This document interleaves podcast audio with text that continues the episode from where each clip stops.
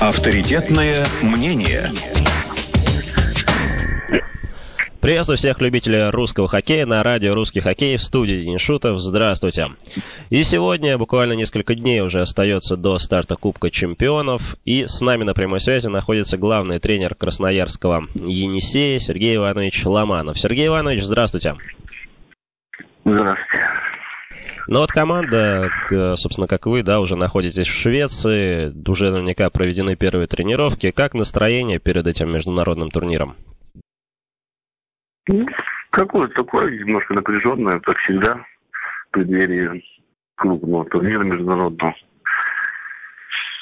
Но... Спокойное такое.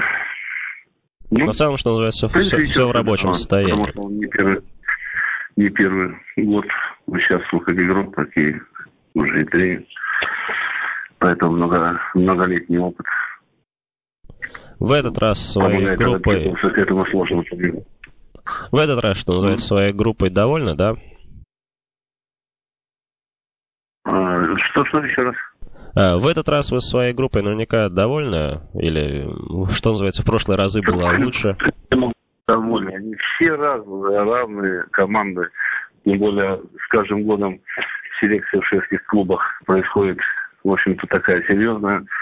Все ходят, переходят, меняются. На сегодняшний день фаворит, в принципе, чемпионата Швеции тоже является команда Вилла из Ничотенга. Потом очень хорошее мнение о Бродерге. Такая ровная команда. Поэтому тоже усиливается. Поэтому том году был бонус, в этом году и команду эту фаворитом не считают. Вот, поэтому все меняется. А вот на ваш взгляд, можно выделить какую-то из зарубежных команд все-таки самую опасную, самую сильную? Или вот те несколько ну, названий, которые вы сказали? Это, это много команд. Ну, Сандвикин очень опасная, Эсбон очень опасная команда. Хаммерби очень опасная команда. Поэтому сильно Вестерос. Вот эта группа вообще непредсказуемая, которая сейчас Динамо, по-моему, Хаммерби, Вестерос и Есения Хабаровск непредсказуемая группа. Ну, наверное, фаворит, естественно, московская «Динамо». Поэтому все меняется, все. Здесь, опять же, накопление происходит или на Кубке мира с этими шведскими командами. К сожалению, мы не так часто встречаемся в рамках турниров с этими клубами. Вот, поэтому в чем и состоит опасность этих команд. Скажите, а вот в этом смысле вот, вам, Э, вам хотелось бы в четвертьфинале встретиться с российской командой, да, или все-таки как раз зарубежной, чтобы лишний матч сыграть с... Нам хотелось, нам, нам хотелось бы попасть в четвертьфинал первое. Начнем с этого. Вот, а потом будем разговаривать уже дальше. Понятно. А вот по поводу сроков, как раз проведения, я слышал некоторым специалистам, он не очень, что называется, в октябре или, собственно, как раз достаточно удобно ну, для подготовки. Да, в принципе, не неделя позже, неделя раньше. Э, потом только единственное, что перерыв между финальной частью Кубка России составляет где-то 15 э, дней. Ну, наверное, это многовато. А с другой стороны, Кубок мира сложный турнир, очень выхолащивает силы из хоккеистов. Вот. Поэтому надо и отдохнуть, и, может быть, набраться селенок перед э, и Кубком, финальной части Кубка России и чемпионата России. Поэтому тоже очень неплохо, я считаю. Посмотрим, посмотрим.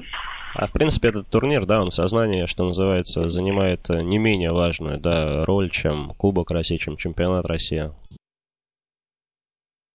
Ну, Кубок первым всегда считался, наверное, самый престижный международный турнир ну, после, наверное, чемпионата мира. Самое сложное. И сложность состоит еще в том, что э, регламент предусматривает два тайма по 30 минут. Можно совершить ошибку и не успеть ее исправить. Как правило, шведские команды, вот я помню свое поколение, когда старшее поколение мы играли с, с этими командами, вот их хватало, допустим, на 60 минут, после 60 минуты как правило, шведские клубы рассыпались. Вот. А сейчас турнир длится вот именно 60 минут. А вот сейчас, кстати, как думаете, шведские команды в этом смысле стали более такими выносливыми? Ну да, но более профессиональные отношения, наверное, я считаю. Более...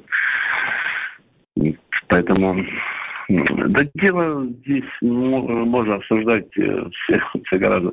Мне кажется, шведским командам э, на сегодняшний день в какой-то степени э, легче играть с русскими. Почему? Чем было раньше. Ну, потому что процентов на 80 наших российских команд, которые скопировали, допустим, шведский стиль игры и выполняют его очень плохо, и играют в плохой шведский хоккей.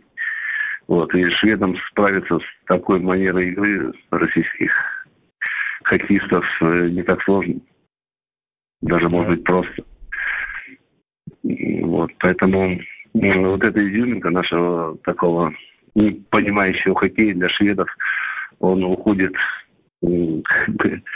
не хотелось бы, чтобы это совсем потеряно было. Вот этот русский стиль игры, русский хоккей, да, он нельзя назывался, который был неудобен для шведских команд уходит в прошлое. Есть единицы, может быть, какие-то команды, 3-4 команды на российского чемпионата, которые исповедуют, которые, ну, хотя бы ну, стремятся играть в русский хоккей, который неудобен для шведов тех же. А как думаете, что вот нужно сделать, чтобы а, сохранить этот наш стиль русского, русского а хоккея? Что, что нам можно сделать? Что мы можем сделать, если, допустим, приходит тренераж из шведской лиги и начинает нас учить играть в шведский хоккей? Мы же не будем скрывать Динамо Московская, да? Вот, э, никогда, наверное, такого не было, что главный тренер, допустим, московской Динамо и игроки, основные роли, которые есть в команде, принадлежат шведским хоккеистам. Вот. Ну, это же наш эталонный клуб, эталон для э, как бы подражание или э, это ну пример сегодня московская Динамо. Э, хотим мы этого, не хотим, но я все-таки считаю, что это ну, один из лучших клубов, наверное, может, если не лучший клуб нашего российского чемпионата. Если лучший клуб нашего ну, российского чемпионата копирует э, шведский хоккей или играют в шведский хоккей, ну, вот в этом, наверное. Ну, понятно, то есть, то есть маятник, что называется, уже запущен. А вот как раз ну, да, по поводу, да, по поводу э, Кубка России. Вот, который... Еще вот, когда мы приезжали, вот когда мы ну, приезжали, допустим, играть в шведские клубы, мы же ведь не играли в свой, допустим, тот же хоккей, мы жили по правилам шведского хоккея. А в каком смысле? Мы же не пытались переучить их наиграть в русский хоккей был тренер, который э, проводил собрание, установки и от нас требовал, чтобы мы играли именно по правилам шведского хоккея. А сейчас получается так, что шведские, шведские игроки к нам приезжают, и они диктуют правила поведения хоккея в нашей стране. Ну, то есть такая интервенция. На мой взгляд, это... Времена революции. Получается. На мой взгляд, на мой взгляд, это, ну, мне кажется, даже некорректно с их стороны. Вот. Ну, ладно, посмотрим, что будет. Что, сейчас мы будем очень много рассуждать на эту тему. Время покажет. Понятно, Сергей Иванович. А вот как раз по поводу э, завершившегося второго этапа Кубка России. Вот в целом довольно показанной игрой и достигнутым результатом? Да как доволен? Ты же не будешь э, доволен сегодня. Это же, это же нормально. Осенний хоккей, вот есть осенний хоккей. Все команды э, ну, ну, проводят свои там эксперименты. Э, первый этап Кубка для многих команд э, как бы ну, проходной этап. Все прекрасно понимают, что, допустим, попасть в финальную часть не так сложно. Вот, поэтому идет какая-то подготовка к главным соревнованиям. Идет э, ну, просмотр молодых ребят, кто сможет в ближайшее время помочь основной команде. У каждой команды свои планы, свои взгляды. Не думаю, что вот этот первый этап является главным соревнованием осеннего сезона или осеннего времени. А вот как раз по поводу тех экспериментов, которые вы запланировали, да, тоже вот э, я в том числе про это у вас хотел спросить, да, все, все получилось в этом смысле? Эксперименты? Да, как получилось, не получилось. Э, э, ждешь быстрого прихода в команду молодых ребят, но, к сожалению, не, не так все быстро происходит.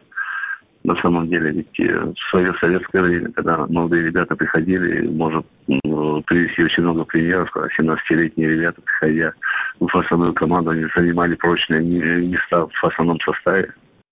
На сегодняшний день 20-летние хоккеисты, они еще только-только начинают заявлять о себе. И в лучшем случае заиграют 22-24 года.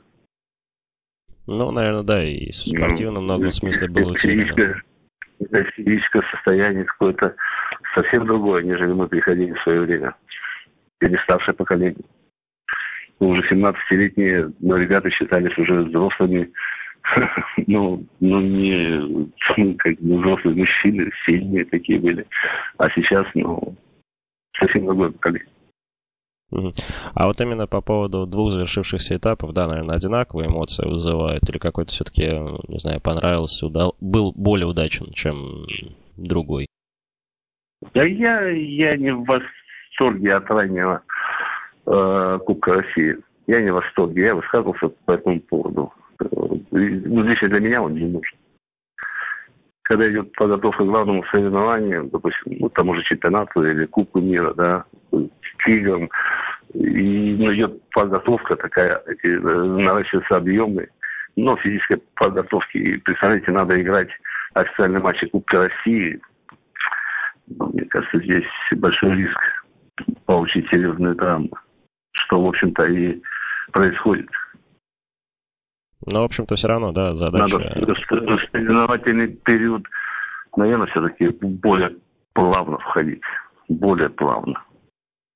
Э, я, допустим, мне ближе турниры, допустим, э, турниры на призы там главы города там или еще какие-то турниры, когда могут, можешь безболезненно включать состав молодых ребят, которые могут участвовать, и ты не испытываешь никакого риска. Ну, выиграл, проиграл. И что страшно? Турнир, всего лишь матч. Похоже на тренировочный ну, матч. Да. А когда статус Кубка России, все равно это официальное соревнование. Руководители города или края, они все равно э, обращают на это внимание. В конечном итоге начинают спрашивать с тренера. И не каждый тренер будет рисковать результатом, ставя состав того или иного молодого хоккеиста. Ну да, я думаю, что в этом смысле многие, многие специалисты согласятся.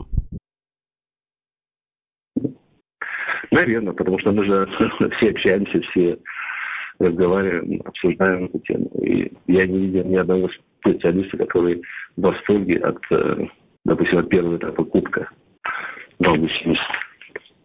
Понятно. Но в целом, несмотря на все вот это, все равно, конечно, у Енисея задача, наверное, все-таки взять кубок. Не так ли? Кто об этом говорит? Кто об этом говорит? Я помню, мои э, учителя, допустим, кого я учился, вот, э, тренеров э, у великого, допустим, ну, вот Трофимова Сергея Дмитриевича, вы у него слов не выкинете до начала соревнований. У каждого были свои традиции. Никто шел на контакт с прессой. Это мы сегодня уж совсем уж обнаглели. Даем интервью до игры, после игры, э, ну, в середине там матча любого. Можем отметить на какие-то вопросы. Раньше это, это было запрет на это. Ну, за что вам большое спасибо от За что?